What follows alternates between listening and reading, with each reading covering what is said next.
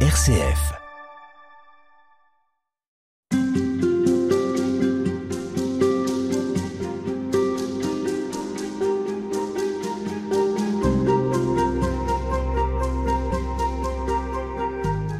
Nous sommes cette semaine avec sœur Marie-Pierre pour vivre ce carême sur la thématique cette semaine du jeûne. Comment est-ce qu'on se désencombre et puis comment est-ce que on fait des choix qui vont être euh, ceux qui vont nous permettre euh, de nous ouvrir jusqu'à Pâques?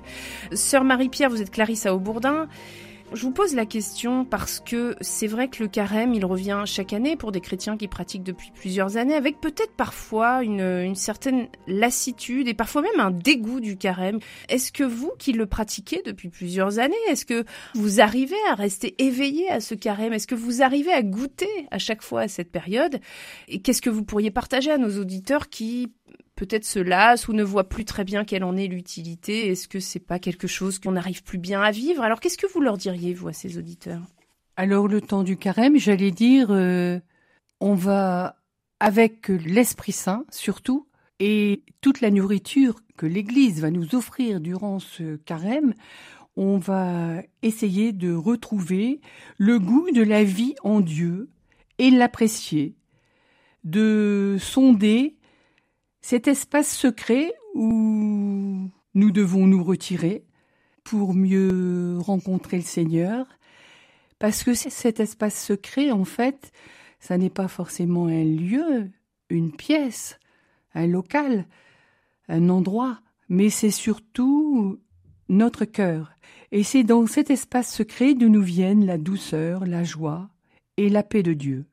Il suffit d'en faire une fois l'expérience pour euh, se dire qu'on a envie d'y revenir. Et Jésus, le premier, a été conduit au désert par l'Esprit Saint. Et qu'est-ce que c'est que le désert pour Jésus, sinon que son humanité Il faut pas oublier que Jésus s'est incarné et donc il est sorti du sein du Père pour venir sur cette terre et il a dû endosser notre humanité, notre chair.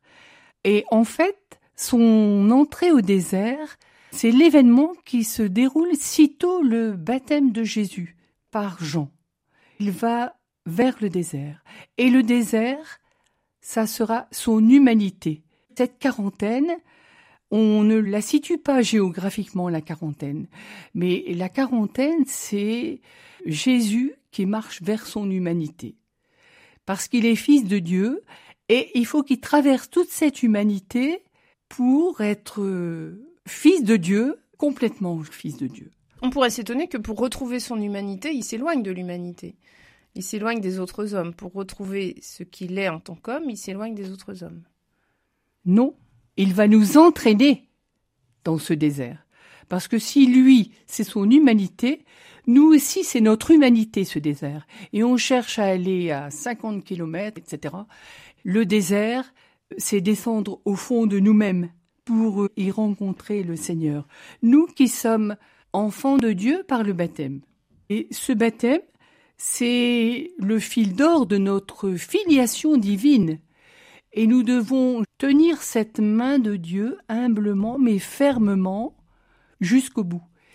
Le fil d'or, on l'a reçu au baptême et nous serons filles et filles de Dieu à la suite du Christ. Et donc pour que ce baptême puisse être déployé et exploré, il faut se nourrir de la parole de Dieu, tout comme Jésus s'est retiré pour prier son Père. En fait, bien souvent dans l'Évangile, on voit Jésus qui se retire de nuit pour prier, c'est-à-dire qu'il tenait en permanence la main du Père, ce lien de la prière en permanence.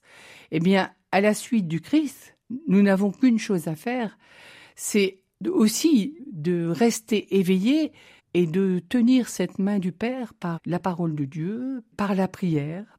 Le jeûne, moi, je, je le situe à cet endroit-là en me disant, je vais éliminer telle et telle chose de ma vie pour donner davantage de temps à cette prière, à cette rumination de la parole de Dieu qui va me nourrir et me faire grandir dans ma condition de fille de Dieu et d'enfant de Dieu.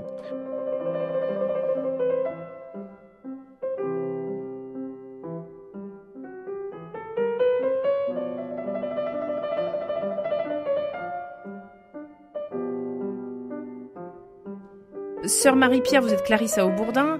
Le jeûne n'a pas de sens sans prière. Le jeûne, c'est pas euh, un moyen d'obtenir ce que l'on voudrait, c'est plutôt l'occasion de devenir ce que Dieu attend que nous soyons. Donc il, ne peut pas être décorrélé de la prière en fait. Non, absolument. Le jeûne pour le jeûne, ça n'a pas de sens.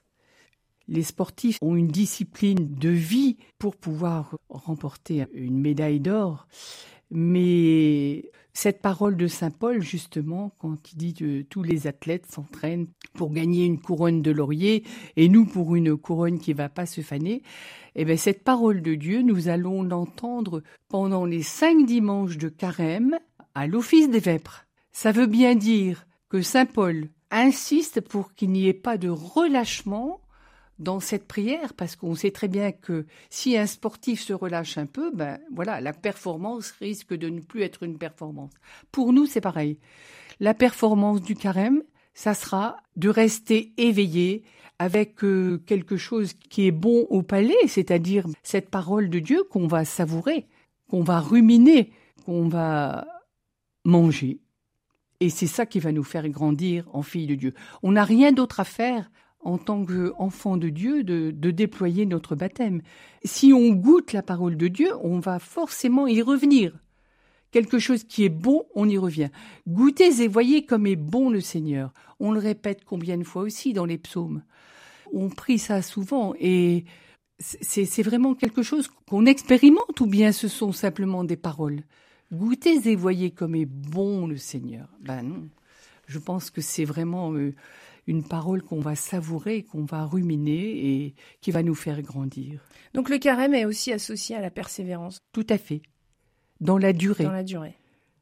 Donc il faut encourager ceux qui parfois désespèrent au bout de quelques jours et se disent non, décidément, encore cette année, ce sera raté pour moi. Eh bien, Saint François disait à ses frères, chaque matin, commençons mes frères, parce que jusqu'alors nous n'avons encore rien fait. La miséricorde du Seigneur se renouvelle chaque matin. Alors euh, voilà, on peut rien attendre de mieux de notre Dieu quand même. Alors, vous parliez du, du, goût. Dans la Bible, le mot jeûne, il vient du mot hébreu qui signifie couvrir la bouche, ou du mot grec qui signifie s'abstenir. Alors, dans un contexte spirituel, ça ça peut être s'abstenir de manger et de boire. C'est une manière de retrouver le goût en se privant de quelque chose. Vous n'aimez pas trop l'idée de se priver, mais plutôt de choisir. C'est-à-dire, c'est pas tant de supprimer ou de stopper que de donner plus de place à certaines choses qui sont déjà présentes dans nos vies, ou est-ce qu'il faut euh, rebattre les cartes, faire table rase, et puis euh, vraiment se désencombrer et remettre en place certaines euh, priorités? Alors, je pense pas qu'il faille faire table rase parce que on sait très bien que quand la maison est bien nettoyée et que il y a les sept démons qui vont revenir euh, très vite pour euh, occuper la place, mais d'abandonner des vieilles habitudes, des habitudes, voilà, des petites choses. En fait, je pense que le jeûne, quand il faut fuir euh, et faire des choix, l'Esprit Saint va nous envoyer exactement ce qu'il faut pour chacun, et pas au-delà de ce que la personne pourra offrir, mais ce qu'elle pourra donner et ce que sa mission lui demande de, faire en fait, et, pas au-delà.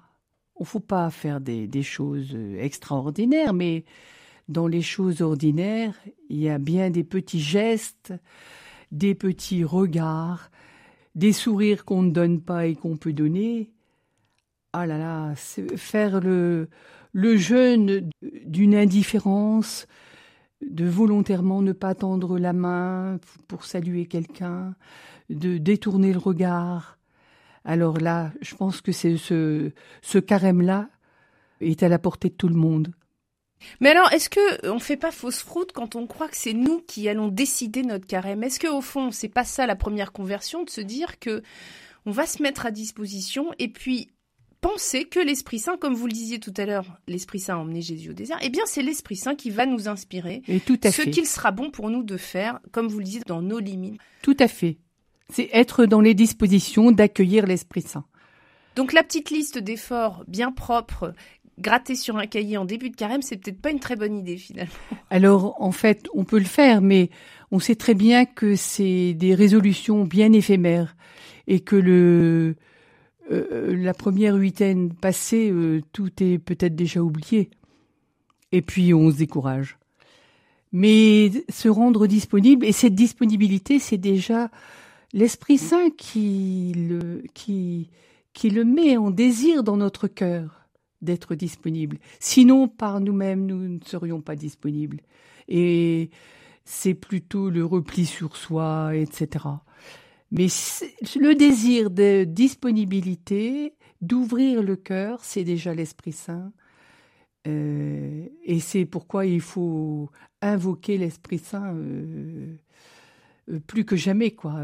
avant, d'ailleurs, avant toute chose, c'est d'invoquer l'Esprit Saint avant de rencontrer quelqu'un, avant de de prier, avant tout le temps. Je pense que c'est c'est la première personne à, invoquer avant, avant toute rencontre et, et toute mission euh, à, à, faire. Merci beaucoup, sœur Marie-Pierre. Vous êtes euh, Clarisse au monastère d'Aubourdin. Aubourdin, c'est une commune qui se situe dans le nord, à quelques kilomètres de l'île. Merci de nous avoir encouragés voilà, à suivre ce carême tous ensemble. Merci à vous.